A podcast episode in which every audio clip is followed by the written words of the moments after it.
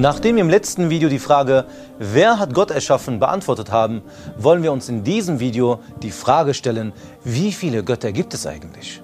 Willkommen zur zwölften Ausgabe des Zartbitter Podcasts. Dieses Mal geht es um die berühmte Gretchenfrage, nämlich das Thema, wie hältst du es mit der Religion?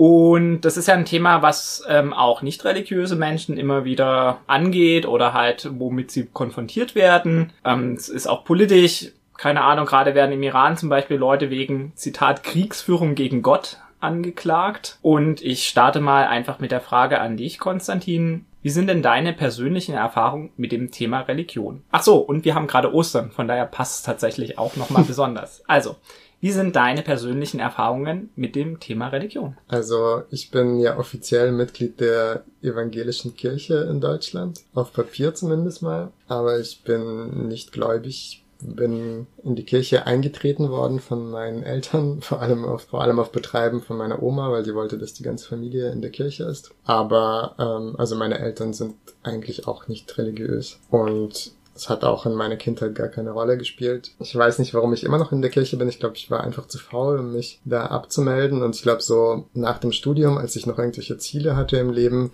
hatte ich mir auf so Stipendien beworben und mir überlegt, dass es ganz gut ist. Vielleicht dann hat man die Möglichkeit, sich auch bei den entsprechenden Stiftungen zu bewerben. Und seitdem ist das irgendwie so geblieben. Also ich zahle regelmäßig Kirchensteuer, aber abgesehen davon habe ich eigentlich mit Religion nicht so viel zu tun. Ich glaube, ich hatte mal so eine Phase, wo ich diese Gedanken über Gott und so ganz interessant fand, aber da ist auch nichts Ernsthaftes draus geworden, ist auch schon eine Weile her.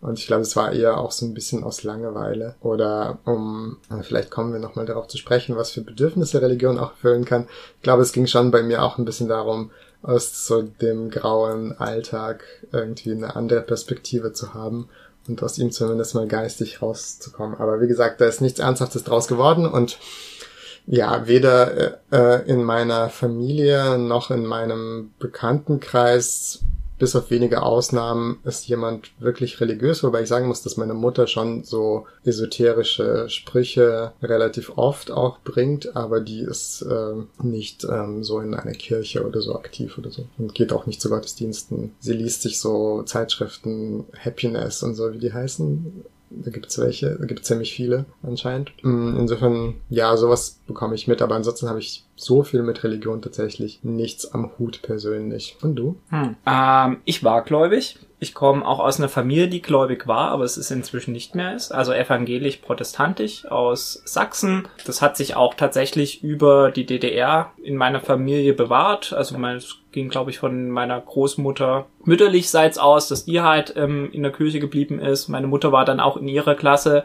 eins von, ich glaube, zwei Kindern, was konfirmiert worden ist. Also gehörte einer kleinen Minderheit sozusagen an.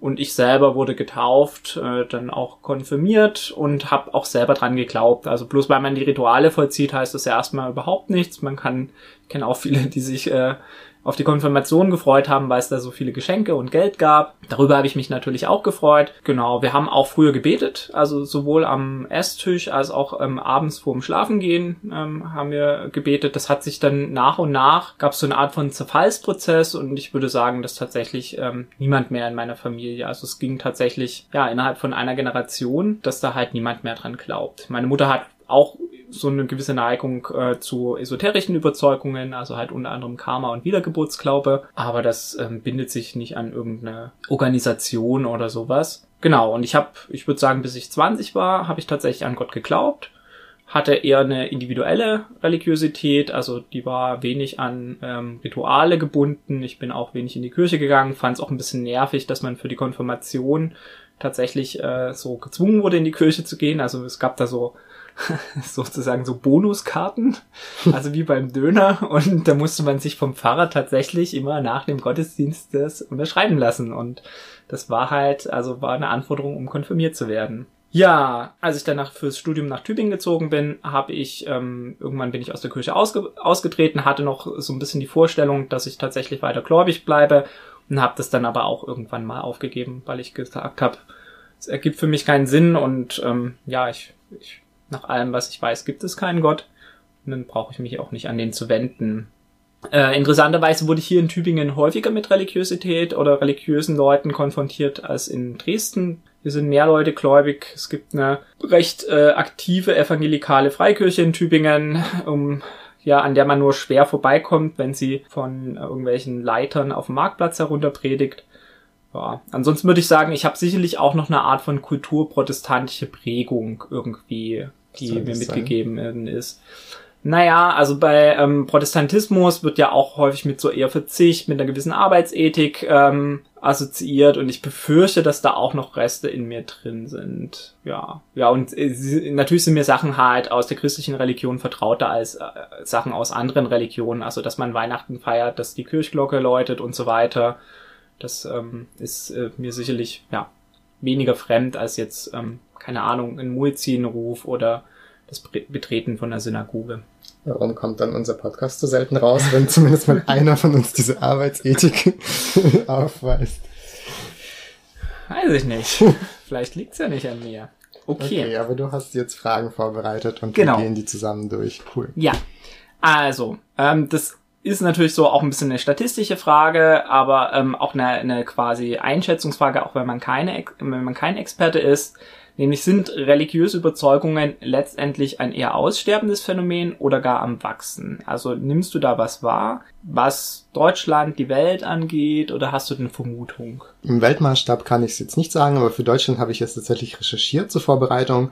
Und interessanterweise, ich glaube, aus meiner so nicht begründeten persönlichen Wahrnehmung oder Vermutung hätte ich gesagt, dass ähm, die Religiosität voll krass am Ab, Ab am Abnehmen ist in Deutschland, aber das ist gar nicht der Fall. Also es ist aktuell so, dass äh, 26 Prozent der deutschen Bevölkerung römisch-katholisch sind, 23,7 Prozent evangelisch und dann so 6 bis 7 Prozent ähm, muslimisch und der Rest, also andere christliche Konfessionen und Buddhismus und bla bla blups, sind dann so eigentlich der Erwähnung nicht wert, sind so Peanuts. Und das heißt, man könnte schon sagen, dass ungefähr die Hälfte der deutschen Bevölkerung religiös ist, also Mitglied der entsprechenden Kirchen, wobei sich das natürlich sehr ungleich verteilt. Also im Osten ähm, ist es ja traditionell sehr wenig und im Westen schon viel stärker. Also ich würde schon sagen, dass das, das Westdeutschland könnte man schon durchaus als ein christlich geprägtes Land bezeichnen. Mm, ich habe auch gesehen, dass sich das verändert hat. Also seit den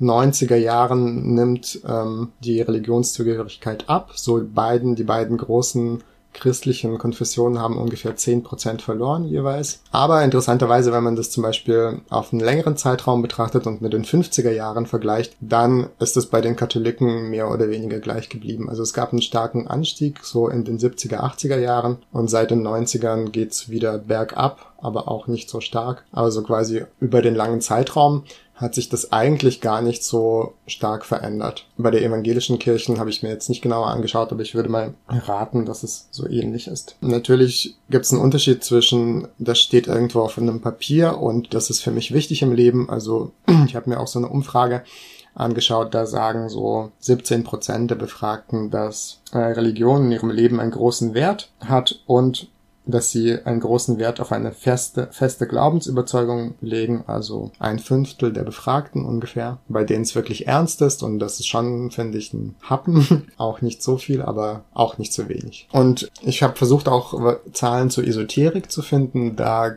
gibt's aber sehr wenig. Also zumindest mal bei meiner kurzen Recherche im Internet habe ich keine verlässlichen Zahlen zur Verbreitung von Esoterik in Deutschland gefunden die, die ich gefunden habe, waren schon so 20 bis 30 Jahre alt und ich vermute, dass die einfach mittlerweile veraltet sind. Und da waren es ungefähr, sage ich jetzt mal, 10 bis 20 Prozent, die diversen verschiedenen esoterischen Geschichten anhängen, von Horoskopen über Glaube an die heilende Macht von Steinen und Engeln und Wiedergeburt. Also es reden ja alle davon, dass Esoterik so krass zugenommen hat in den letzten Jahren. Ich schätze mal, dass es jetzt mehr sind, aber ich weiß es einfach nicht. Hm, danke für die Zahlen auf jeden Fall. Ich habe keine bereit, sondern eher so grobe Einschätzungen. ähm, genau, also ein bisschen immer die Frage, was sind denn religiöse Überzeugungen? Also wenn Leute zum Beispiel so abergläubig sind, ist das ja auch eine Variante von religiöser Überzeugung, aber halt noch sehr wenig ausgeprägt und auch kein, kein wirklich eigenes Glaubenssystem. Also wenn man jetzt irgendwie Angst hat, dass irgendwie eine schwarze Katze vor einem über die Straße quert oder denkt, es könnte negative Auswirkungen haben. Ich, also ich dachte sogar, dass es mehr Leute sind, die an äh, Horoskope glauben, zumal sie ja auch ähm, allgegenwärtig sind. Also alle Zeitungen, Tageszeitungen etc. haben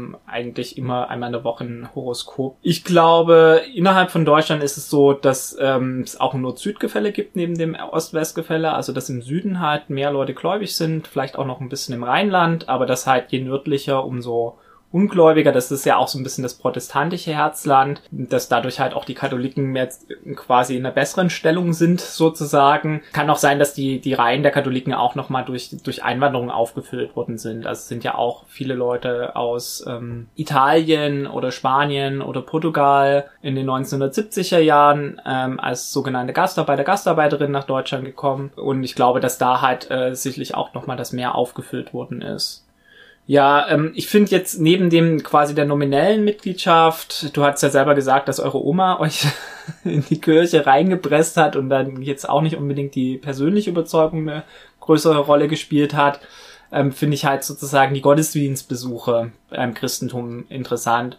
Da ist es so, dass ähm, die sehr stark abgenommen haben. Also dieses Selbstverständliche, man geht am Sonntag in die Kirche und sicherlich auch in kleineren Orten mit so einer Art von repressiven Druck. Wo warst du am letzten Sonntag? Also dass es da auch so eine gegenseitige Überwachung gab. Das, das gibt's nicht mehr und das hat total abgenommen. Und wenn man mal in einem Gottesdienst war, die Kirchen sind ja meistens sehr große Gebäude, dann ist es bei den allermeisten Kirchen ist es eher traurig. Also gerade bei den bei den beiden großen, also bei der katholischen Kirche und den evangelischen, der evangelischen Kirche Deutschlands, Bisschen anders sieht's natürlich aus bei den Freikirchen, also die auch nochmal so, wo es dann ins Evangelikale geht, geht so, ich glaube, die mit den besten Gottesdienstbesuchen, ähm, das sind so ähm, mennonitische Gemeinden, Baptisten und so weiter. Da ist das auf jeden Fall besser gefüllt. Wie es jetzt in Moscheen aussieht, das weiß ich nicht. Also ich vermute mal, dass jetzt auch nicht so viele immer zum Freitagsgebet gehen von den Muslimen in Deutschland, aber ich habe, glaube ich, jetzt, weil jetzt auch gerade Ramadan ist, habe ich mal irgendwo gelesen, dass ähm, bis zu 80 Prozent der Muslime in Deutschland halt den Ramadan befolgen, was ich schon ziemlich viel finde. Also ich weiß jetzt nicht, ob die es auch immer schaffen, da durchzuhalten. Genau, ich glaube, ähm, das hat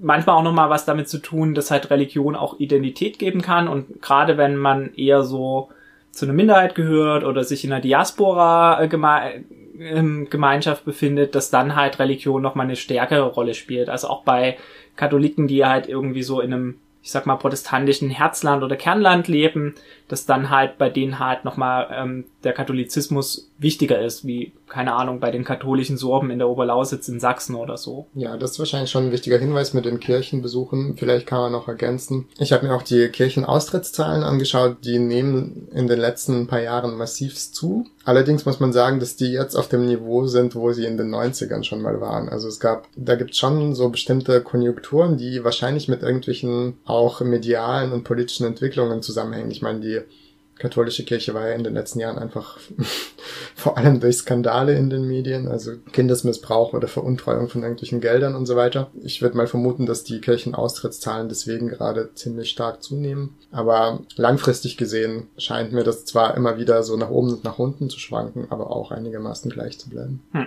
Du hattest schon die Esoterik angesprochen und ähm, für mich hat sich immer, also für mich stellt sich immer die Frage, ist Esoterik überhaupt eine Variante von Religion oder ist das eher so eine eigene Kategorie? Also es hat was miteinander zu tun.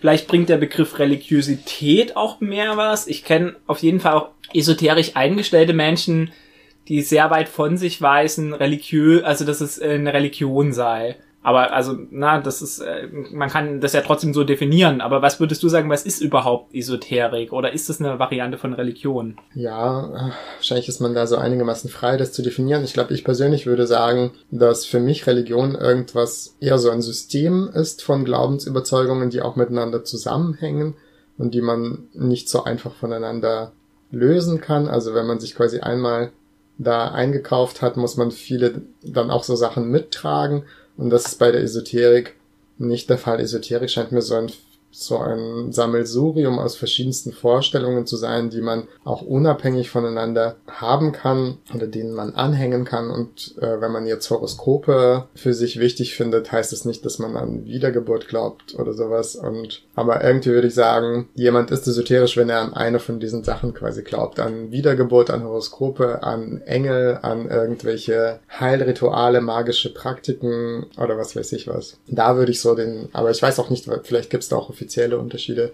also offizielle Definitionen, die habe ich mir jetzt nicht durchgeschaut. Vielleicht macht es auch nochmal Sinn, in ähm, Esoterik äh, tatsächlich untereinander zu unterteilen. Also halt jetzt so eine Art von Patchwork und individueller Esoterik und eine die halt tatsächlich auch verbindlichen Glaubenssystem anhängt, einen Guru hat. Vielleicht ist dann auch das Wort Kult hilfreicher. Ja. Sekten finde ich so ein bisschen schwierig, weil das ein Begriff ist, der nach meiner Ansicht halt auch so eine Art religiösen Konkurrenz, also immer die kleinen neuen Dinge werden als Sekten abqualifiziert. Das finde ich ähm, ist nicht so hilfreich, aber vielleicht macht Kult dann tatsächlich nochmal also mehr Sinn. Ja, ähm, ich hatte eine Frage aufgeschrieben, die ich dir vorher zugeschickt hast, wo du ja auch nochmal nachgefragt hast, nämlich ist Religionskritik nur als Fundamentalismuskritik möglich? Und ich habe versucht dann nochmal kurz zu erklären, was ich damit meinte nämlich dass ähm, heute viel Religionskritik geäußert wird in der Öffentlichkeit, auch von linker Seite, indem man sich halt an den an den äh, fundamentalistischen Ausprägungen abarbeitet. Also ähm, dann beim Bereich Islam am Islamismus, im Bereich Christentum, an ähm, christlichen Fundamentalismus. Und es setzt ein bisschen die Frage, also ist quasi einmal überhaupt diese Kritik auch noch als eine allgemeine Religionskritik möglich und ist es überhaupt wünschenswert? Also oder, oder was, was jetzt irgendwie so aus linker Perspektive Sinn machen würde. Was, was würdest du sagen? Ja, das ist eine spannende Frage. Ich meine, die Frage ist ja auch, was Religionskritik ist oder was man an Religion kritisieren will oder vielleicht auch, was man sich denkt, was Religionen sind. Ich glaube, so meine persönliche Position ist, dass Religionskritik natürlich auch jenseits der Kritik an den verschiedenen fundamentalistischen Gruppierungen äh, möglich ist, wobei ich mich dann frage, welchen Sinn das macht, also oder warum das interessant sein soll. Ich würde sagen, die meisten Leute in Deutschland, die religiös sind, für die ist Religion irgendwie so ein Privatding, was für sie in ihrem Leben eine Rolle spielt, aber auch diese Rolle, die die Religion in ihrem Leben spielt, ist irgendwie letztendlich gar nicht so wichtig. Also, oder was ich eigentlich sagen will, ist halt die Frage, was, was Religion eigentlich so macht mit Menschen und wo, wofür man das, also ob, wie und wofür man das kritisieren will. Ich habe den Eindruck, dass die meisten Leute, die äh, ich kenne, die religiös sind, also für die das irgendwie, oder die an irgendwas glauben, dass das für die eher so ein dass es ihnen was gibt, was sie aber auch über andere Sachen genauso bekommen würden. Also ob jemand irgendwie seine Hoffnung aus seinem Glauben äh, schöpft, dass alles im Leben irgendwie gut sein wird oder aus irgendwelchen Instagram-Message-Kanälen, wo dann so Sachen kommen wie, wenn du dich nur genug anstrengst, wirst du Erfolg und Glück haben. Das finde ich oft sehr austauschbar, genauso wie das eigentlich bei den Fundamentalisten ist. Also reaktionäre politische Positionen, die religiös begründet sind, findet man natürlich auch außerhalb von religiösen Spektren. Da werden die halt nur anders begründet. Ich finde, es ist dann wichtig, Religion zu kritisieren, wenn sie sich tatsächlich mit reaktionären Positionen verbündet, also wenn sie zur Rechtfertigung von irgendwie Gewalt oder Herrschaft dient, wenn sie auch, vor allem wenn sie mit institutioneller Macht verbunden ist, also wenn es tatsächlich Institutionen gibt, die ähm, deren Handeln eine Rolle, also deren Handeln eine Auswirkung auf andere Menschen hat, das ist ja bei den Kirchen teilweise der Fall oder auch in solchen Fällen wie, du hast es ja schon genannt, den Iran, also wo ein Staat auf einer religiösen Basis seine Handlungen vollzieht. Da ist das, finde ich, besonders wichtig, darauf hinzuweisen und diese religiösen Verbrämungen quasi zu kritisieren. In so Privatleben würde ich sagen, naja, alle Leute haben irgendwelche dummen Gedanken, ich auch sehr oft.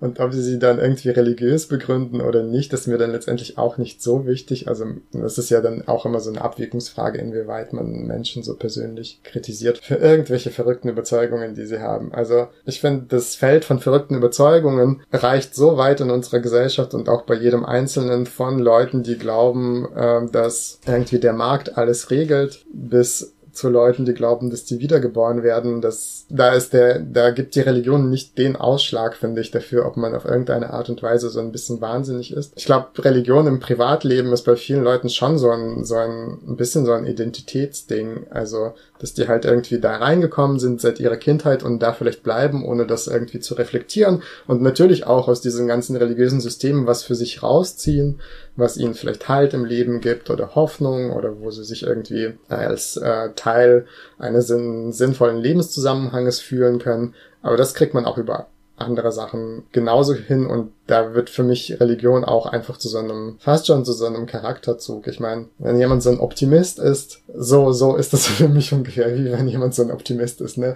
So ein Optimist kann auch nervig sein mit seinem Optimismus und es kann auch vielleicht in bestimmten Fällen äh, blöd und gefährlich sein, wenn jemand äh, dann bestimmte Probleme nicht erkennt, weil er immer so optimistisch haut drauf nach vorne geht und so. Das kann man schon kritisieren und genauso in dem Bereich spielen sich für mich diese ganzen religiösen Überzeugungen von so aus dem Privatleben ab. Hm. Also ich fand es auf jeden Fall nochmal spannend und ich glaube, das muss man immer auch sich genau anschauen, welche Rolle ähm, Sozialisation bei der Annahme von Religion ähm, bildet, weil das häufig eine sehr große Rolle spielt und ähm, dass dann halt auch Leute, dass es nicht so die freie Wahl war. Also ob man das jetzt gut oder schlecht findet, aber also ich finde ich sehe es zumindest sehr kritisch aber es, wenn man halt von Kind auf damit aufwächst und das als sehr verbindlich angesehen wird und man das gesamte Glaubenssystem eingetrichtert bekommt, dann ist natürlich auch sehr schwierig, das wieder abzulegen. Du hattest so ein bisschen gefragt nach der, der nach der, was ist eigentlich Religion? Ich würde sagen, sind halt auch einfach irrationale Welterklärungssysteme, die schon auch ein Stück weit mit so linken materialistischen Analysen konkurrieren, wie sicherlich auch andere Sachen auch. Also auch so ein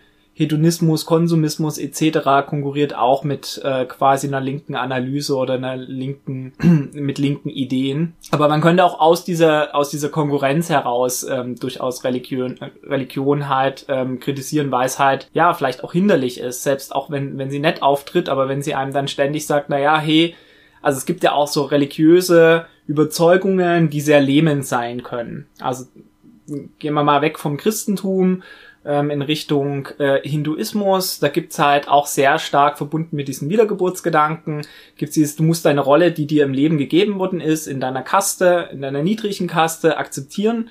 Und im nächsten, nächsten Leben, wenn du dich gut religiös verhältst, dann quasi wirst du vielleicht als wirst du in einer höheren Kaste wiedergeboren. Und das kann ja, auch wenn das jetzt erstmal vielleicht nicht schädlich ist, kann ja schon auch ähm, nochmal so ja, einfach Leute hindern. Also auch aus der Perspektive würde ich sagen, ist so eine allgemeine Religionskritik hat schon auch was für sich. Ähm, natürlich befinden wir uns hier im säkularen Mitteleuropa, wo Religion jetzt nicht mehr so eine große Rolle spielt, wo ich auch sagen würde, okay, das ist jetzt auch nicht unbedingt mein Hauptthema und ich würde auch zustimmen, dass wenn sich das halt mit reaktionären äh, Positionen verbündet oder die halt religiös ähm, begründet werden. Ich würde ein bisschen mich davon fernhalten zu sagen, es wird bemändelt, weil ich glaube schon, dass die Leute das auch aus ihren religiösen Überzeugungen heraus entwickeln, diese Position. Dann ähm, ist es natürlich was, womit man sich kritisch beschäftigen müsste. Und ich würde ja auch quasi zustimmen, wenn du sagst, naja, es gibt so religionsähnliche oder parareligiöse Phänomene, die sich dann woanders finden. Also du hast jetzt die der Glaube an, an die unsichtbare Hand des Marktes genannt.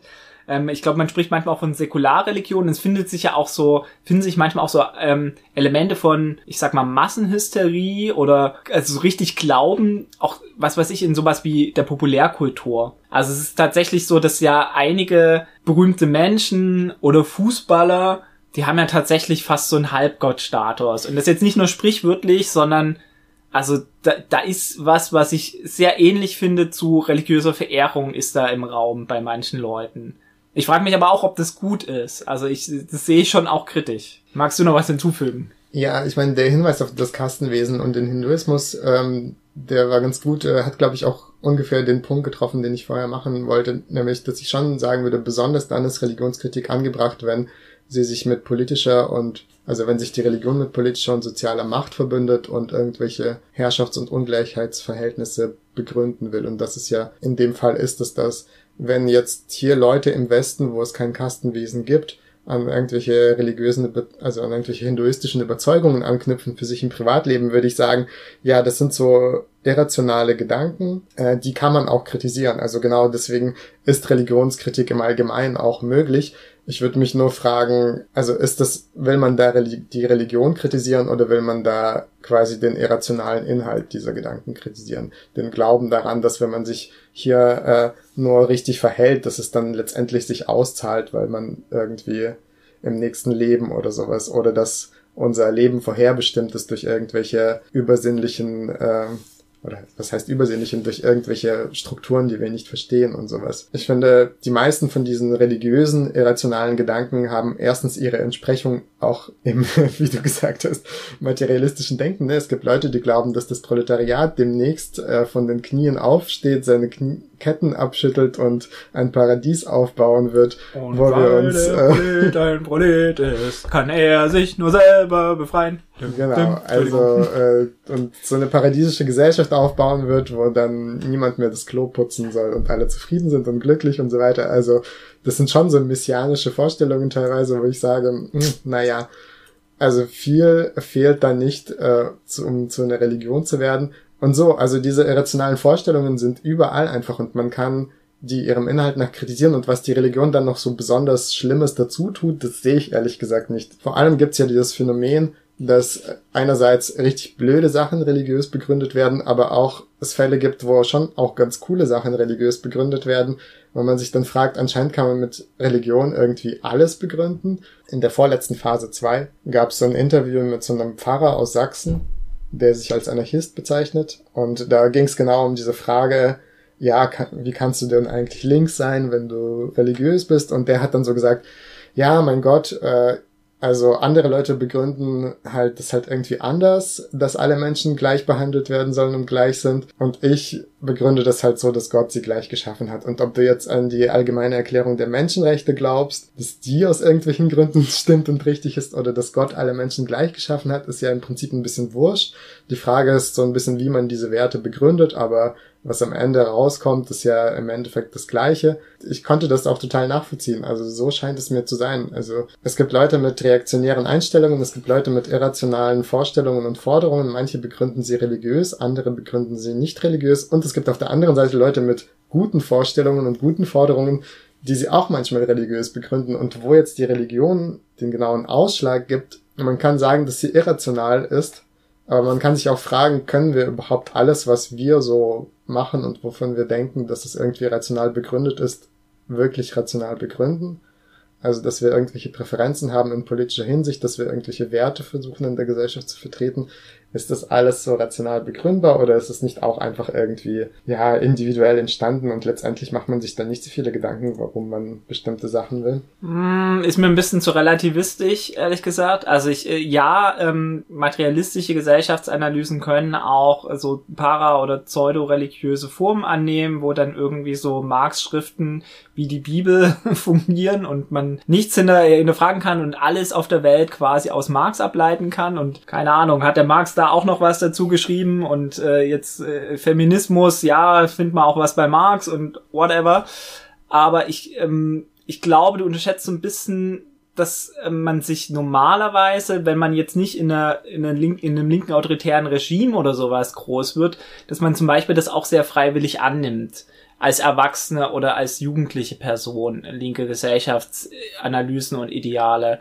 Während halt bei ähm, Religion, wenn du in eine religiöse Familie reingeboren wirst, dann ist das von Anfang an da. Es gibt zum Beispiel von Greg Thompson, das ist ein ziemlich guter Comicbuchautor, der hat so ähm, sein erstes Buch war ähm, quasi hat seine war eine Autobiografie und er hat nochmal beschrieben, wie anstrengend das war. Der ist irgendwie so in so einem Bibelgürtel-Familie in den USA groß geworden, wie anstrengend das war, dass halt also der hat das ja als Kind geglaubt. Die bekommen das als Kinder eingetrichtert, wenn du das und das machst, dann kommst du in die Hölle und das ist ein unglaublich also es ist eigentlich Psychoterror, was da passiert. Also, ne, weil das sind ja meistens Regeln oder sehr häufig Regeln, die quasi so ein bisschen auch äh, die die biologischen Bedürfnisse etc. einschränken. Also wenn dann gesagt wird, wenn wenn du nur sündige Gedanken hast, dann ist das schon eine Sünde und du kommst halt davon vielleicht in die Hölle und also das ist das sehe ich jetzt so bei linken Analysen sehe ich das nicht so sehr, wie, wie ähm,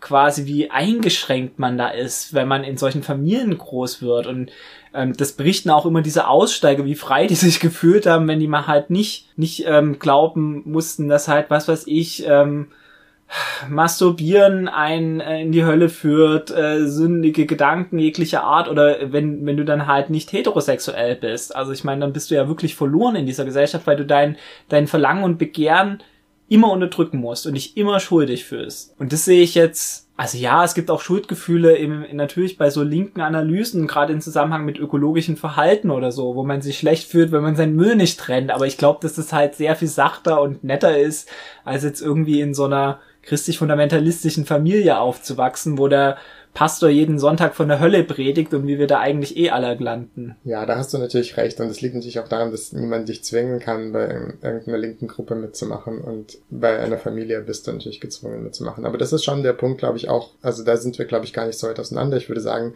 wenn es um familiäre Herrschaftsverhältnisse geht, natürlich ist da Religion, kann da Religion ganz schlimme Auswirkungen haben und da sollte man sie auch kritisieren. Auf der anderen Seite ja, Ablehnung von Homosexualität gibt's halt zu Genüge auch in nicht religiösen Familien, wo es die Kinder vermutlich ähnlich schwer hatten in bestimmten historischen und sozialen Situationen. Genau, die nächste Frage. Sollte man als Religionskritiker oder Kritikerin eigentlich überhaupt Unterschiede zwischen Religion und Konfession machen? Also wir hatten ja jetzt irgendwie schon so ein bisschen gesagt, okay, eine allgemeine Religionskritik ist irgendwie berechtigt, wenn sich auch die Frage nach den Sinn stellt oder warum die jetzt irgendwie so eine herausgehobene Stellung haben sollte. Und jetzt ist halt nochmal die Frage, sollte man dann da, also sollte es bei dieser allgemeinen Religionskritik bleiben? Oder ist es dann so, dass man, dass es nicht doch auch nochmal Unterschiede zwischen Religion und Konfession gibt? Ähm, und das ist halt ganz schwierig, weil das natürlich auch so ein bisschen das Spiel von religiösen Leuten mitspielt, die alle von sich behaupten, dass ihre Überzeugung oder die meisten, dass ihre Überzeugung sozusagen die allein seligmachende ist. Und das will man ja nicht verstärken. Auf der anderen Seite, also würdest du da nochmal Unterschiede machen und sagen, haben überhaupt Religionen so einen bestimmten Charakter? Bei dir hat sich irgendwie so angehört, nein, weil man kann ja alles quasi damit begründen. Oder habe ich dich da falsch verstanden? Hm, ich glaube, tendenziell hast du mich schon richtig verstanden. Und ähm, ich würde tatsächlich auch sagen, dass also allgemeine Religionskritik ist möglich, finde ich persönlich nicht so interessant und auch nicht unbedingt sinnvoll. Und deswegen, genau aus dem Grund würde ich eigentlich sagen, es ist wichtig zwischen den verschiedenen Religionen zu unterscheiden und zwar auch zwischen verschiedenen, ich sag jetzt mal, Situationen zu unterscheiden. Also es ist einfach ein großer Unterschied, ob eine Religion hinter sich eine institutionelle und politische Macht hat, ob sie hegemonial ist, wie zum Beispiel das, das Christentum in Deutschland. Bestimmt gibt es auch im Judentum irgendwelche Sachen, die mir nicht gefallen persönlich, aber ich würde sagen, die Kritik des Judentums spielt erst recht in Deutschland keine ist keine vordringliche Aufgabe und sollte keine große Rolle spielen, aber vielleicht ist das in Israel anders. Vielleicht sind in Israel andere gesellschaftliche Konflikte zwischen irgendwelchen konservativ-reaktionären jüdischen Strömungen und anderen Strömungen und da ist es halt ein anderer Kontext. Genauso wie beim Islam natürlich wir hier in Deutschland mit der Situation konfrontiert sind, dass Islamkritik durchaus auch mit dem Phänomen konfrontiert ist, dass muslimische Menschen hier diskriminiert werden und das ist dann nochmal eine gesonderte Situation, aber dass halt der Islam in bestimmten Situationen eine andere Rolle spielt als äh, das Christentum in Deutschland und auch äh, andere, ich sag jetzt mal, Konfliktfelder aufmacht. Also das Kopftuch äh, spielt keine Rolle im Christentum, aber dafür im Islam und die Abtreibung äh, und die Kämpfe, die darum geführt werden, spielt natürlich eine viel stärkere Rolle in einem christlichen Kontext in Deutschland als jetzt irgendwie in einem anderen religiösen Kontext. Und je nachdem, welche politischen Kämpfe wir führen und wofür wir uns gerade engagieren, geraten wir dann natürlich, also nicht immer, aber möglicherweise an andere Religionen als, ich sag jetzt mal, Gegner oder vielleicht auch Verbündete oder als einfach Kontext. Und da muss man also muss man natürlich diese Unterschiede machen. Also ich bin da tatsächlich gegen so diese allgemeine Religionskritik, die so ankommt. Ne, es gibt ja diesen, wie heißt das, neue Atheismus, mhm. die so ankommen und sagen, ja, das ist alles Quatsch. du musst mir erstmal in so einem wissenschaftlichen Paper beweisen, dass es Gott gibt. Und wenn du das nicht schaffst, dann äh, erkenne ich das nicht an und ich bin so mutig und Dawkins. genau sag das in der Öffentlichkeit, dass das falsch ist und das ist dann die Religionskritik und das sind so ich habe so ein paar Texte aus der Strömung gelesen, wo dann so auch alle möglichen sozialen Konflikte und Kriege einfach so auf Religion als den einzigen Grund äh, zurückgeführt werden und man so fast schon so tut, als könnte man alle Probleme der Welt lösen, wenn man jetzt endlich den Leuten sagt, ihr habt das noch nicht richtig bewiesen mit Gott und so. Das finde ich halt so eine richtig quatschige Form von Religionskritik und so ein bisschen finde ich läuft diese Vorstellung von allgemeiner Religionskritik auch darauf hinaus. Und da würde ich tatsächlich sagen, nee, wir müssen gucken, wie sind, jetzt rede ich wie so ein, jetzt rede ich die Sprache der Linken, wie sind die Machtverhältnisse, wie sind die Klassenverhältnisse, wo sind die brennenden Fragen und Konflikte unserer Zeit und da muss man einen besonderen Blick werfen und dann, dann unterscheiden sich die Religionen. Hm. Ja, also Kontexte ähm, quasi mit einzubeziehen ist auf jeden Fall unglaublich wichtig, würde ich dir auch zustimmen. Ich glaube, ich würde tatsächlich noch mal so einen, einen, Unterschied machen zwischen missionarischen und nicht missionarischen Religionen, weil ich glaube, dass das grundsätzlich auch den Charakter von Religionen verändert. Also das ist auch neben dem, dass ähm, ja es sich auch irgendwie so äh, Religionskritik am Judentum in, in Deutschland irgendwie eh strange wäre, aber ähm, das ist halt keine nicht missionarische Religion. Also die ähm, die rennen mir nicht hinterher und versuchen mich ähm, zu sich zu führen. Und da würde ich, da würde ich auf jeden Fall schon nochmal einen Unterschied machen in, in generellen, in grundsätzlichen. Ich glaube, die meisten Religionen sind missionarisch und versuchen halt neue Mitglieder zu werben. Und das sind dann eben auch eher, eher die anstrengenden. Ansonsten, ja, ich, ich glaube schon, dass es zum Teil auch noch zwischen den Religionen, ich bin jetzt auch kein Theologe oder kein Religionswissenschaftler, aber dass es da auch nochmal Unterschiede gibt.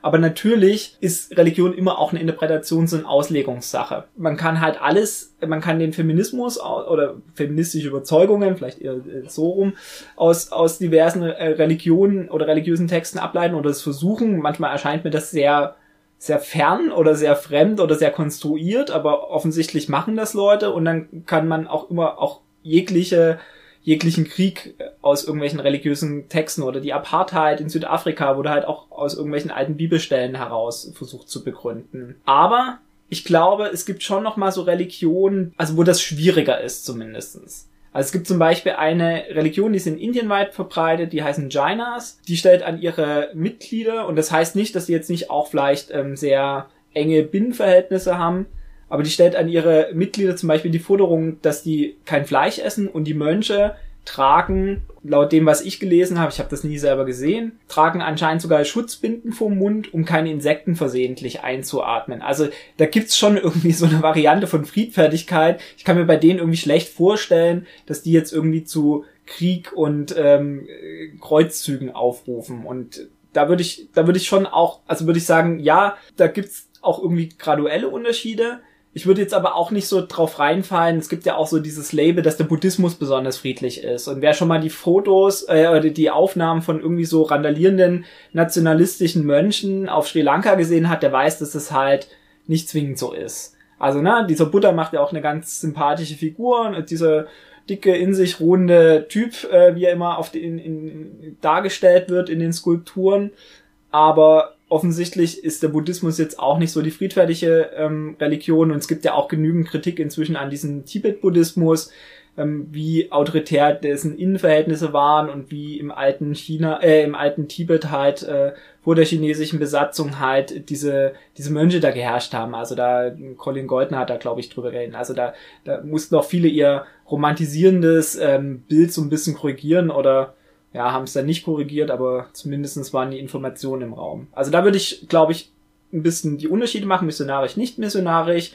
Und ähm, ansonsten aber bei den missionarischen Religionen kann man alles und nichts rausinterpretieren und das kommt dann eben auch eben auf die Kontexte an. Ja, der Buddhismus ist ja eigentlich ein ganz gutes Beispiel, finde ich, auch für diese Variabilität, weil es gibt zwar zumindest mal, glaube ich, in einigen Strömungen des Buddhismus schon so ein absolutes Gewaltverbot und trotzdem haben, hat die Kreativität der Menschheit es geschafft, äh, in solchen Fällen, wo Buddhismus zum Beispiel zur Staatsreligion geworden ist oder sich mit nationalistischen Bewegungen äh, verbündet hat, das so geschickt umzuinterpretieren, dass es dann doch ging. Und ich meine, klar, vielleicht ist das in manchen heiligen Schriften dann schwieriger, bestimmte Sachen zu begründen, aber ähm, die Kraft des Geistes ist groß. Also ich bin da echt, äh, also ich neige in letzter Zeit immer mehr zu, diese, zu so einer Vorstellung, man kann im Prinzip alles begründen, wenn man äh, nur will und so viel Unterschied macht es dann auch nicht, welche heilige Schrift das dann ist, auf die man sich bezieht. Und, und was man vielleicht auch noch hinzufügt, die meisten Religionen sind super patriarchal.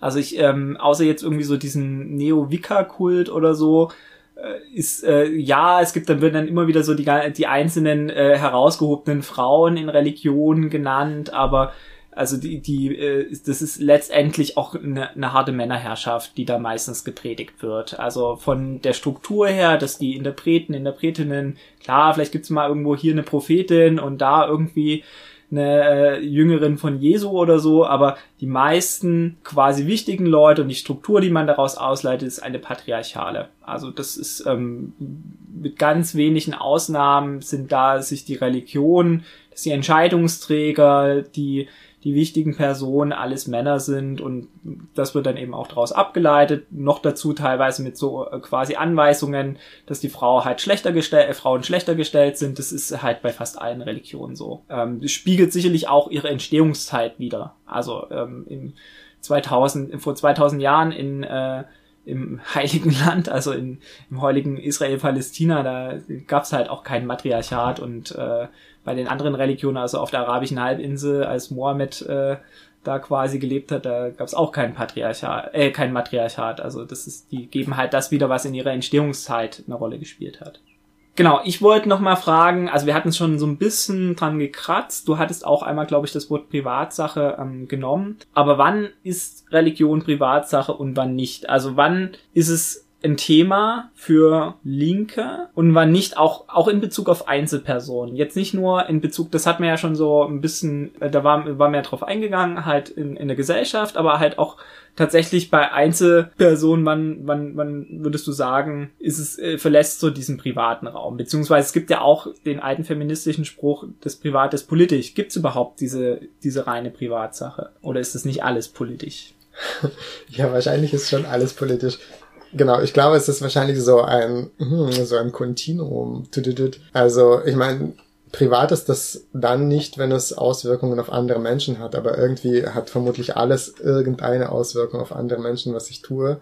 Insofern ist es natürlich schwer, da so eine Grenze zu ziehen und die Grenze, die man ziehen wird, ist irgendwie, wird irgendwie willkürlich sein. Klar, wenn jemand jetzt immer so andere Leute so belabert die ganze Zeit mit irgendwelchen Sprüchen und so, also sagen wir mal so in so eine Situation, ich treffe mich mit jemandem, er fragt mich, wie es mir geht und ich fange so an zu erzählen, ah ja, keine Ahnung, im Job läuft's gerade nicht so gut und so und die Person sagt mir dann so, nicht nur einmal, sondern ständig so, ja, aber du musst dran glauben, dass Gott für dich einen guten Weg im Leben gefunden hat. Und ich bin einfach nur so voll angenervt.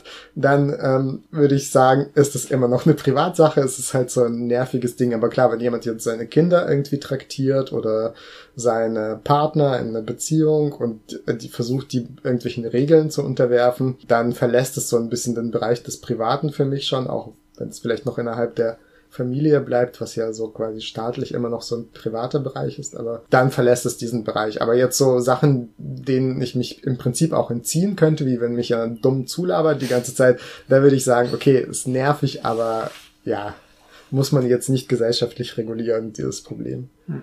Andere Sachen dagegen vielleicht schon. Zumal einen ja sozusagen auch andere Leute dumm zulabern. Also die Leute, die einem in äh, der Innenstadt quasi anreden, das sind halt Leute von irgendwelchen NGOs, die äh, erklären, dass ähm, quasi, wenn fünf Euro plus pro Monat spendet, ist ja fast so viel wie äh, ein Kaffee oder zwei Kaffee, erzählen sie einem dann immer. Dann äh, sind es tatsächlich religiöse Organisationen. Also hier in Tübingen steht ab und zu Scientology. Oder tatsächlich auch Linke, also äh, die einen auch zulabern und dann erzählen, was man wählen soll oder welche. Ich äh, erinnere mich noch an einen Stand von den Falken, die zu Hochzeiten des Männer-WM äh, Nationalismus angefangen haben, irgendwie so Leute zuzuquatschen, warum das halt blöd ist. Was tatsächlich auch so ist, aber es hatte, glaube ich, auch ein bisschen einen anstrengenden Charakter. Äh, aber Deutschland-Fans kann man gerne nerven. Ich glaube, dass das, äh, also ne, du hattest ja so ein bisschen zwei Bereiche, wo es halt problematisch wird skizziert, nämlich einmal halt, ähm, wenn es Auswirkungen hat auf das unmittelbare Umfeld, also Familie oder halt die Kinder. Und das wird, glaube ich, häufig vergessen, wenn man das so zu Privatsache erklärt. Also so, ja, solange die halt nicht irgendwie so keine Ahnung, die Parteibibeltreue Christen an die Macht wählen oder so, ist ja egal. Aber nein, es gibt halt einfach eben halt Kinder, die sozialisiert werden und für die das sehr anstrengend ist, wenn eben halt dann halt eine sehr enge Agenda an Verhalten quasi halt an sie gelegt wird, die halt auch mit dem Rest von der Gesellschaft ähm, ziemlich in Konflikt gerät, weil sie dann nicht zu Hause Fernsehen dürfen, weil sie ähm, äh, lange Kleider tragen müssen und in der Schule nicht Krabbert lesen müssen, weil da, keine Ahnung, ähm, Zauberei dargestellt wird. Also das ist übrigens bei christlich-fundamentalistischen Familien so. Und dann das ein bisschen größere, wenn, und da würde ich sagen, das ist halt das, wo man sich auch politisch sehr stark miteinander auseinandersetzen müsste und muss, ähm, ist, wenn man ein bestimmtes Gesellschaftssystem und in dem Fall meine ich natürlich ein mindestens hoch, also stark konservatives Gesellschaftssystem aus den religiösen Überzeugungen abgeleitet wird. Also es geht hin natürlich bis zu so theokratischen Vorstellungen. Die gibt's im Islam, die gibt's im Christentum, die gibt's im Hinduismus. Gerade wird auch Indien so ein bisschen umgebaut tatsächlich nach hindu-nationalistischen Vorstellungen. Ähm, beim Buddhismus weiß ich es gerade nicht. Also gut, im Tibet-Buddhismus gibt's das, glaube ich, auch. Aber das finde ich, da ist äh, tatsächlich ist dann halt eine Grenze überschritten, wo auf jeden Fall auch eine, eine Linke intervenieren muss. Und das ist super gefährlich, wenn man sich jetzt ähm, die Projekte von den Evangelikalen in den USA anschaut oder in Brasilien oder eben halt Gottesstaaten, also äh, wie den Daesh, also den islamischen Staat oder den Iran oder auch Saudi-Arabien. Auch Saudi-Arabien ist ja eine sehr äh, religiös geprägte Diktatur. Also lässt sich jetzt auch nicht so viel drumherum sagen, auch wenn da manchmal Wahlen stattfinden, aber das ist halt äh, der Wahhabismus, der da halt die Staatsreligion äh, ist und der halt die Vorgaben macht du hattest schon so ein bisschen, warst du ja auf diesen, damit habe ich auch auf, damit, darauf habe ich auch mit meiner Frage abgezielt, auf diesen neuen Atheismus abgehoben. Und zwar, ähm, die nächste Frage ist, macht es Sinn, Religion zu widerlegen? Du hattest, also wenn ich es mal so zusammenfassen kann, Nein gesagt. Oder willst du es nochmal genauer ausführen? Ja, ich glaube, ich würde daran festhalten, dass es für mich eher wenig Sinn macht, also weil es ein, äh, einerseits äh, praktisch wenig bewirkt, also man kann einem Gläubigen nicht von seinem Glauben abbringen, dadurch, dass man sagt, äh, es wurde jetzt kein äh, konsistenter Beweis nach den Regeln der formalen Logik für Gott abgeliefert, das bringt einfach nichts. Und auf der anderen Seite habe ich auch ein bisschen den Verdacht bei dieser ganzen Subkultur des neuen Atheismus, dass das schon so Leute sind, die sich auch so ein bisschen gerne über andere erheben und so tun, als seien die halt die Klugen und die anderen sind halt irgendwelche blöd Leute, die es noch nicht durchstiegen haben und die haben aber endlich verstanden, dass es Gott nicht gibt und sehen auch alles voll rational, wobei der ja auch schon ziemlich viele Anschlussstellen gibt an so ein bisschen krude evolutionsbiologische Gedanken und auch an so rechtspopulistische Vorstellungen. Das finde ich auch kein, also auch nicht zufällig wahrscheinlich. Genau, ich finde, man kann das widerlegen, aber eigentlich, also sinnvoll finde ich es nicht. Das, es bringt halt einfach nicht. Außer man macht es für sich selbst, wenn man noch irgendwie auf der Suche ist. Ja, ich glaube, dass Religion sich in einem säkularen Umfeld häufig in so einem Rechtfertigungsdruck befindet und dass dann interessanterweise Leute mit einer eigentlich aus ihren religiösen Überzeugungen abgeleiteten Agenda anfangen, die wissenschaftlich zu bemänteln. Und das macht, da macht es schon Sinn. Also es gibt, ähm, das ist eher so im direkten Streitgespräch, würde ich mal sagen, mit irgendwelchen religiösen Leuten, die dann von mir immer den umgekehrten Gottesbeweis äh, äh, quasi wollen, also, oder halt wollen, ja, beweis mir mal, dass es halt Gott nicht gibt. Und ich mir dann auch immer so denke, also dann antworte ich ja und beweis mir mal, dass es Einhörner nicht gibt.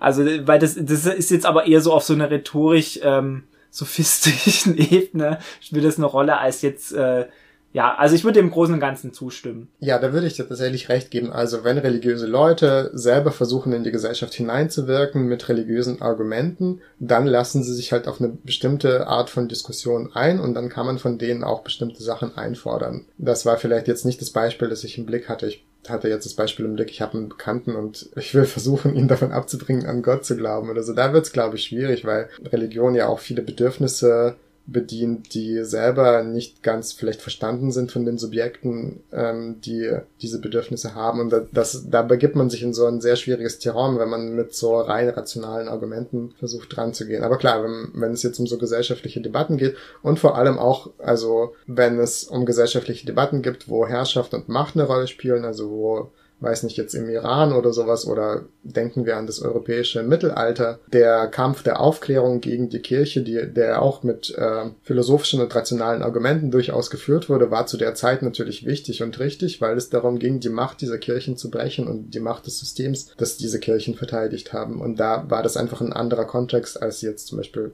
heute. Ja, sehe ich das nicht so in dem Fall, zumindest mal nicht in, in meinem Umfeld. Hm. Du hattest gerade schon die Bedürfnisse angesprochen. Welche Bedürfnisse erfüllt Religion? Sag mal du, was du dir gedacht hast. Ich muss mir das noch überlegen. Ja, also ich habe mich ich habe mich gefragt, gibt es eigentlich möglicherweise bei bestimmten Menschen nicht auch ein grundsätzliches Bedürfnis nach Spiritualität? Das weiß ich nicht. Ähm, ich, ich nehme auf jeden Fall wahr, dass es halt dieses Bedürfnis bei Menschen gibt. Und ich glaube, dass es ähm, auch nochmal Fragen gibt, auf die Religion falsche Antworten gibt, aber überhaupt eine Antwort geben kann. Ich glaube, dass da vor allen Dingen tatsächlich der Tod oder das Ende des menschlichen Daseins eine, äh, eine wichtige Rolle spielt und dass da Religion natürlich nach allem, was wir wissen, eine falsche Antwort gibt, aber zumindestens eine Antwort. Und da kann halt eine kritische Analyse von links oder irgendwelche linken Ideale oder Utopien können da nicht weiterhelfen, weil ähm, die sind sehr diesseitig ausgerichtet und bieten halt eben da überhaupt keine Alternativen an. Außerdem sehe ich schon auch noch, auch teilweise durch Beispiele aus meinem Umfeld, dass Religion Leuten hilft. Also, dass sie Hoffnung spendet, dass sie Leuten quasi Kraft gibt, äh, Sachen zu tun, also auch von Suchtkrankheiten loszukommen, dass ähm, sie Leute vor der Verzweiflung bewahrt. Also ein guter Bekannter, der eine Krebserkrankung hat, der quasi gesagt hat, naja, eigentlich ist er totaler Atheist, aber halt, ähm, als um die Nachsorgeuntersuchung ging, also Krebs wurde operativ entfernt, ähm, dann, äh, dann ist er jedes Mal hat er halt so eine Art von Stoßgebet. Das ist irrational, aber Menschen sind möglicherweise oder sind nach meiner nach meinem Verständnis nicht nur, äh, nicht nur rationale Wesen und ich kann das total gut nachvollziehen. Und ich glaube, diese Bedürfnisebene, die muss man ganz stark sehen beim Thema Religion. Wir hatten auch schon Identität angesprochen, ähm, vielleicht auch Vertrautheit, wenn man damit sozialisiert worden ist. Also, dass dann Leute sich zum Teil auch manchmal von Religion entfernen, dann aber wieder zurückfinden, weil es eben halt ein vertrauter Rahmen aus ihrer Kindheit und Jugend war. Also klar, ich habe jetzt irgendwie auch immer so schlechte Beispiele gebracht, aber es kann ja auch, es kann ja auch von Leuten als gar nicht so schlimm wahrgenommen werden und oder dass das Gute bewogen hat und der Kindergottesdienst war immer toll und so weiter. Also ich glaube, diese Bedürfnisebene ist was, muss man ganz, ganz stark hinschauen und man könnte, in bestimmten Sachen könnte man auch konkurrieren als eine linke Bewegung, ähm, aber das, äh, das schafft man gerade gar nicht. Also so diese ganzen sozialen Angebote, die von religiösen Leuten gemacht werden, die sehe ich bei Linken tatsächlich nicht. Und ähm, es gibt zum Beispiel auch so eigentlich inhaltlich total kritisierenswerte Anti-Abtreibungsorganisationen, die aber ganz viel so ähm, an alleinerziehende Mütter Sachen verteilen. Und da sehe ich auch nicht die Struktur auf linker Seite, die das gerade tatsächlich in Konkurrenz aushebelt.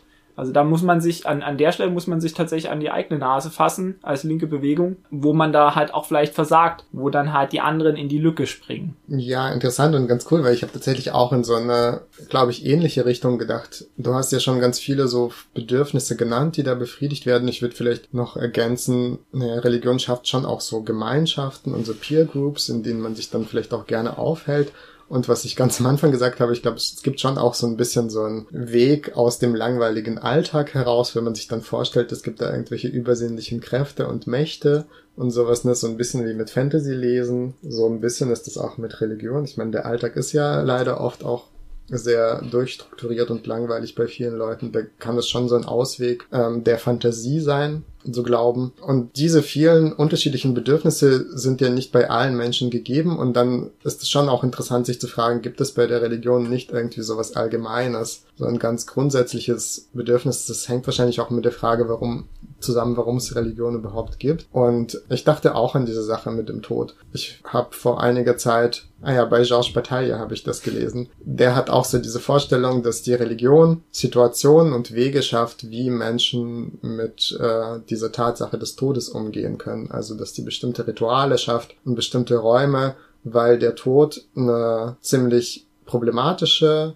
Sache ist, die mit viel Angst verbunden ist und gleichzeitig aber auch so eine faszinierende Sache, glaube ich. Und ähm, die Rituale, die die Religion dafür bietet, keine Ahnung, die, die Ahnenverehrung oder ja, die Vorstellung einer Wiedergeburt, die Kommunikation mit äh, den Toten oder auch das Opfer, was jetzt vielleicht nicht so oft vorkommt heutzutage, aber so in alten Religionen, wo man den Tod quasi miterleben kann von einem Tier, ähm, dass das alles Wege sind, wie man irgendwie zu dieser Tatsache des Todes so einen Zugang bekommt das ist auch interessant, ne, so äh, die christliche Religion, wo die dann dem Raum sitzen, da hängt so eine Leiche vorne am Kreuz und die essen dann das Fleisch und trinken das Blut und werden eins mit den Toten und den Lebenden und so solche Geschichten. Also die Theorie äh, von Bataille ist ja so ein bisschen, wenn man geboren wird, wird man herausgelöst aus dieser Einheit mit der Welt, wird zu so einem Individuum, zu, zu einem Subjekt, was dann auf sich alleine gestellt ist und die, es gibt einerseits so eine Sehnsucht, wieder zurückzukehren in die große Einheit. Da gibt's auch bei Freud so ganz interessante Theorien, äh, das ozeanische Gefühl nennt er das, also sich so verbunden fühlen mit der ganzen Welt in einer großen Einheit, weil man sich eigentlich getrennt davon fühlt. Bei Freud wird es so dadurch erklärt, dass wenn man im Mutterleib ist man so verbunden mit der ganzen mhm. Welt eingestellt und wenn man dann rauskommt, ist man so auf sich allein gestellt und hat Hunger und will scheißen und hat Schmerzen und so alles ganz schlimm und man will da so zurück. Und so ein bisschen ist das bei Bataille auch, ne? Man ist so dieses Subjekt, was in die Welt gestellt ist und man sehnt sich eigentlich wieder zurück, aber hat auch total Angst davor, weil das ja einen zerstören würde. Und diese diese Angst, diese Faszination, die drängt dazu, irgendeinen Umgang damit zu finden. Und was Bataille auch sagt, ist, dass die Religion einem insofern auch bietet, in dieses Subjektcharakter, diesen Subjektcharakter zu überschreiten, weil sie Räume schafft, in denen normale Regeln nicht gelten und äh, irgendwie was ja unerwartetes, chaotisches auch in das Leben reinkommt und man das in so einem kontrollierten Bereich erleben kann und so. Und das ist, glaube ich, schon so ein, also es hat mir bisher ganz gut eingeläutet, dass das vielleicht so ein ganz grundsätzliche Merkmal von Religion ist, an denen dann aber ganz verschiedene Sachen anknüpfen sollen. Und was dann anknüpft, das hängt vom individuellen, von der individuellen Situation ab, hängt von den historischen Umständen natürlich auch ab von den gesellschaftlichen. Und da hast du ja auch schon ganz viele Sachen genannt, da würde ich mich auch anschließen. Und insofern, ja, ähm, das stellt sich natürlich schon die große Frage, kann man Religion überhaupt ähm, überwinden und aus der Welt schaffen, wenn sie solche grundlegenden Bedürfnisse irgendwie anpackt und bedient. Und vielleicht kann man das, vielleicht auch nicht, weiß ich nicht so genau. Aber auf jeden Fall ähm, hätte man da viel zu tun, vermutlich. Ja, und Religion ist auch anpassungsfähig. Also ich würde vermuten, dass dann auch so neue Varianten von Religion, wir hatten ja schon von der säkularen Religion äh, gesprochen, dass dann da, was weiß ich, vielleicht in Zukunft eine Techno-Religion. Also das Tech-Religion, nicht, nicht wie die. Nichts mit Scooter. Aber mit Elon Musk. Ja, ja, also weil ja Religion auch manchmal so ein bisschen als, äh, vielleicht um den Gedanken ganz kurz noch weiterzuführen, weil Religion manchmal auch so ein bisschen als äh, Halter für Unverstandenes äh, äh, fungiert. Und wir, wir wissen ja gar nicht mehr, wie moderne Technik funktioniert. Also abstrakt vielleicht so ein bisschen, also irgendwas mit Nullen und Einsen, aber so richtig nachvollziehen können wir es nicht. Und vielleicht wird es noch unverständlicher, dass sich das dann wieder so, dass das dann halt eher so äh, aus einer religiösen Perspektive mehr Sinn macht. Also früher hat man halt den Blitzschlag gesehen, wusste nicht, was das ist und hat gesagt, das ist irgendwie ein wütender Gott, der halt irgendwelche Blitze rumschleudert. Und vielleicht ist es in Zukunft irgendwas anderes Unverstandenes, wo man denkt, okay, dem kann ich mich bloß aus so einer religiösen Perspektive nähern oder viele oder ein Teil, einige Menschen denken das dann halt. Ja, ja, äh, das ist äh, so ein Tech-Kult, genau. Ich habe äh, mir so neulich so einen Podcast angehört, der heißt, glaube ich, Future Trash oder sowas, wo sie so aktuelle zeitgenössische Sachen so ähm, behandeln und sich darüber lustig machen. Da ging es darum, dass irgendwie so ein Paper veröffentlicht wurde zum Thema Chat-GPT und künstliche Intelligenz wo dann irgendwie Henry Kissinger hat damit geschrieben und so ein MIT-Professor für künstliche Intelligenz und irgendwie so ein Silicon Valley äh, Hightech-Vampir wo sie dann dafür argumentieren, dass die künstliche Intelligenz bald auch so göttliche Eigenschaften bekommt, weil die sagt uns so Weisheiten und wir verstehen nicht, wie die zustande kommen. Und äh, da, deswegen braucht es so eine Kaste an ausgebildeten Priestern aus dem Silicon Valley, die quasi gucken, dass keine gefährlichen Sachen mit diesen Weisheiten dargestellt werden, die diese Weisheiten so interpretieren und an die normale Bevölkerung verteilen.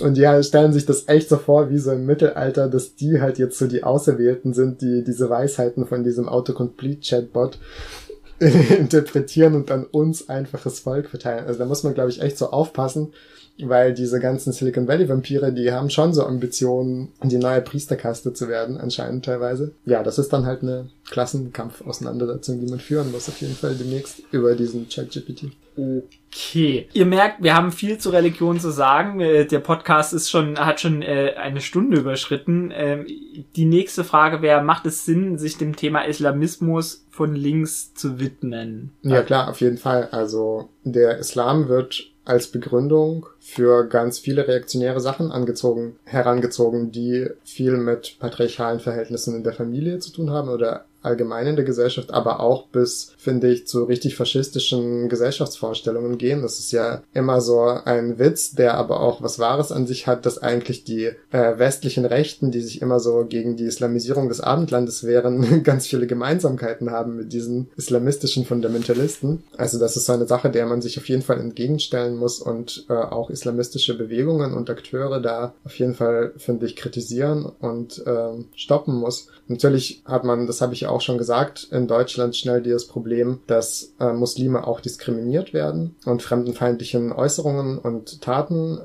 sind. ausgesetzt sind, genau. Und äh, deswegen gibt's auch immer so eine Schwierigkeit, glaube ich, in der Linken, wie weit man den Islam kritisieren soll und wann gerät man in so ein fremdes, fremdenfeindliches Fahrwasser und so. Ich glaube, die Schwierigkeiten sind wahrscheinlich theoretisch einigermaßen leicht zu lösen, also so Kriterien sich aufzustellen, ab wann, was ist eine gute Kritik, was ist eine schlechte Kritik.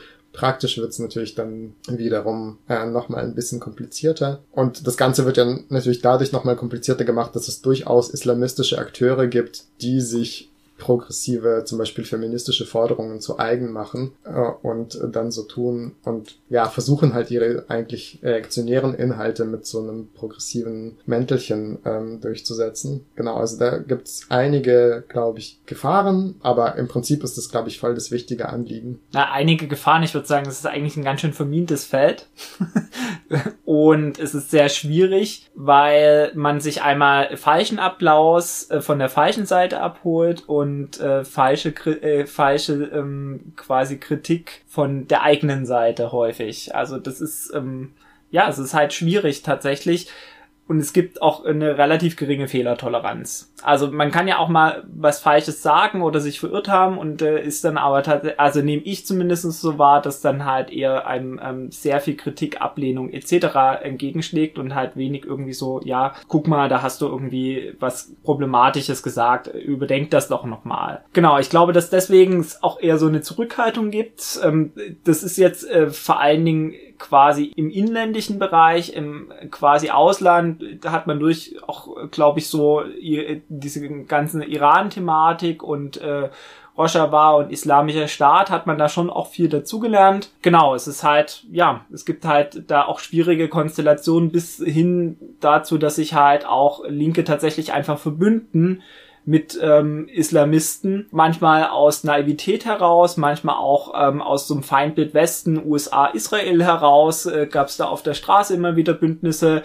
Und eine Naivität, damit meine ich, dass ähm, islamistische oder es muslimisch-konservative Verbände gibt, die quasi nach außen hin sehr gemäßigt auftreten, die auch das Bündnis mit so antirassistischen Gruppierungen suchen und wo dann irgendwie so man aus eigentlich einem guten Motiv heraus, nämlich aus dem Motiv, nicht nur über Leute zu sprechen, sondern mit Leuten zu sprechen oder sich selber sprechen zu lassen, halt dann plötzlich irgendwie so Funktionäre von, von man wegen dem Zentralrat der Muslime in Deutschland einlädt als Redner bei irgendwelchen antirassistischen Demonstrationen. Aber wenn man da genauer hinschaut, sind äh, Mitgliedsorganisationen von diesem Zentralrat mehr als problematisch. Also unter anderem ist eine Abspaltung der Grauen Wölfe meines Wissens mit dabei. Und das macht es halt schwierig und dann gibt es eben auch noch diese religiösen Funktionäre, die halt ähm, auch unter dem Stichwort Islamophobie, also da gibt es auch ein bisschen einen Begriffswirrwarr.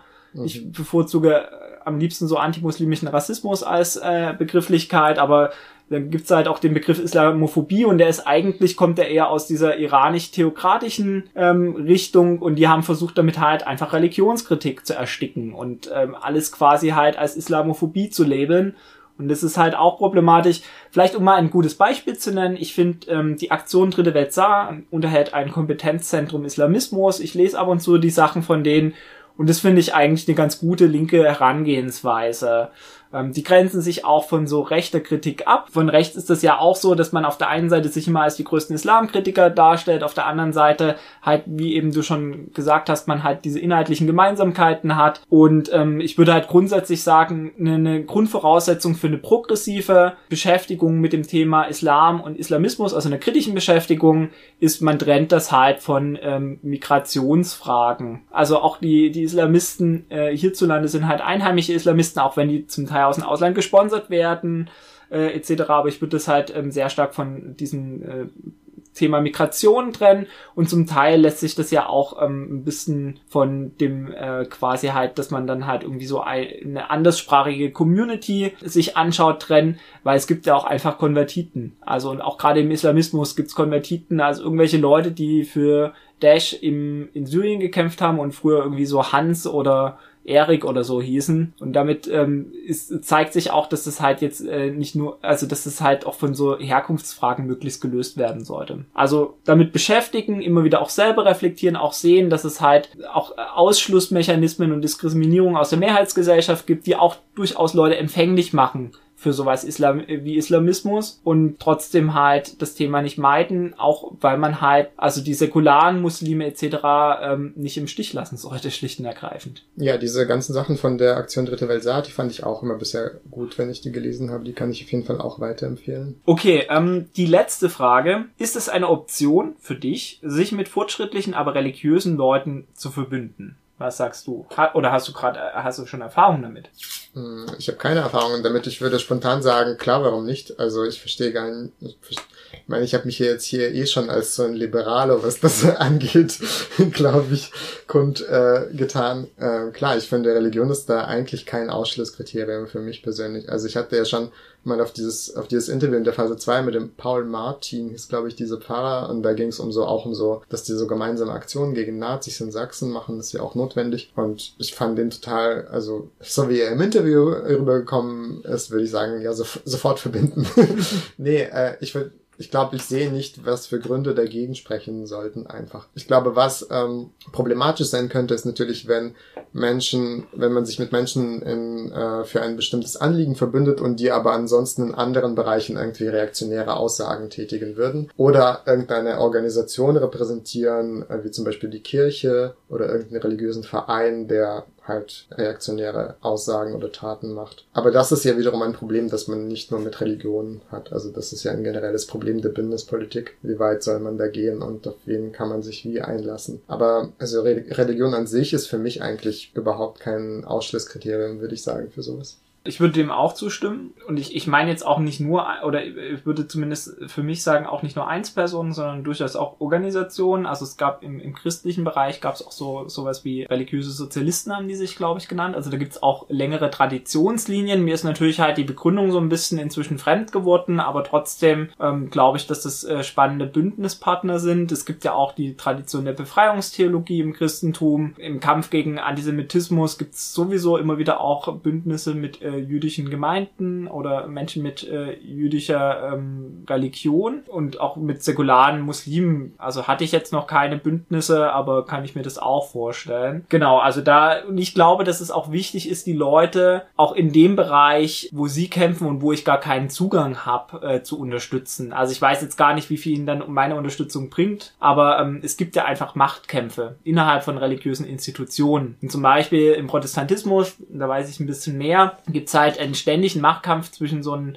ich sag mal, liberal-theologischen Mainstream und halt einer, ähm, äh, einer konservativ bis fundamentalistisch theologischen Minderheit. Und diese Minderheit versucht immer wieder zu verhindern, dass es halt einfach Fortschritte gibt im Bereich äh, zum Beispiel, dass halt ähm, ein schwules Pfarrer-Ehepaar zusammenwohnen darf. Und da finde ich klar, die also die Leute, die sich da halt äh, für eine Gleichberechtigung und Gleichbehandlung stark machen, die gehören auf jeden Fall unterstützt. Anderswo sind die Machtverhältnisse vielleicht auch anders und dann verlieren die im schlimmsten Fall diesen Kampf und das äh, finde ich schade, auch wenn das natürlich jetzt irgendwie so, ein, so eine Arena ist, die mir also selbst eher fern ist, weil ich da nicht Bestandteil von bin, aber denen helfe ich gerne und ähm, ja, auch wenn dann unsere Motivation vielleicht manchmal eine, eine unterschiedliche ist, aber wenn wir dann doch irgendwie so ungefähr dasselbe wollen, finde ich, dann reicht mir das auch. Also ich habe da jetzt auch nicht so einen rigiden Anspruch an ähm, meine Bündnispartner, dass die, also was die alles sein müssen etc. Es gibt so ein paar Essentials äh, von Sachen, von Überzeugungen, die man teilen sollte und äh, das Ziel einer besseren Welt, um es mal ein bisschen naiv auszudrücken. Aber ja, klar. Okay,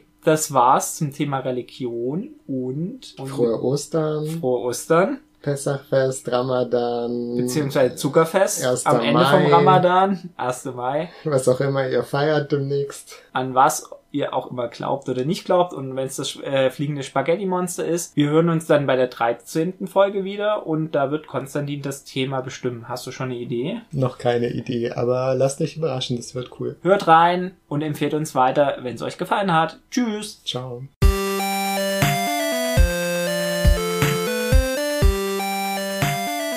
Vielleicht sollte man da tatsächlich auch ein bisschen mehr Kritik wieder reingießen man muss halt quasi mehr Praxis reinbringen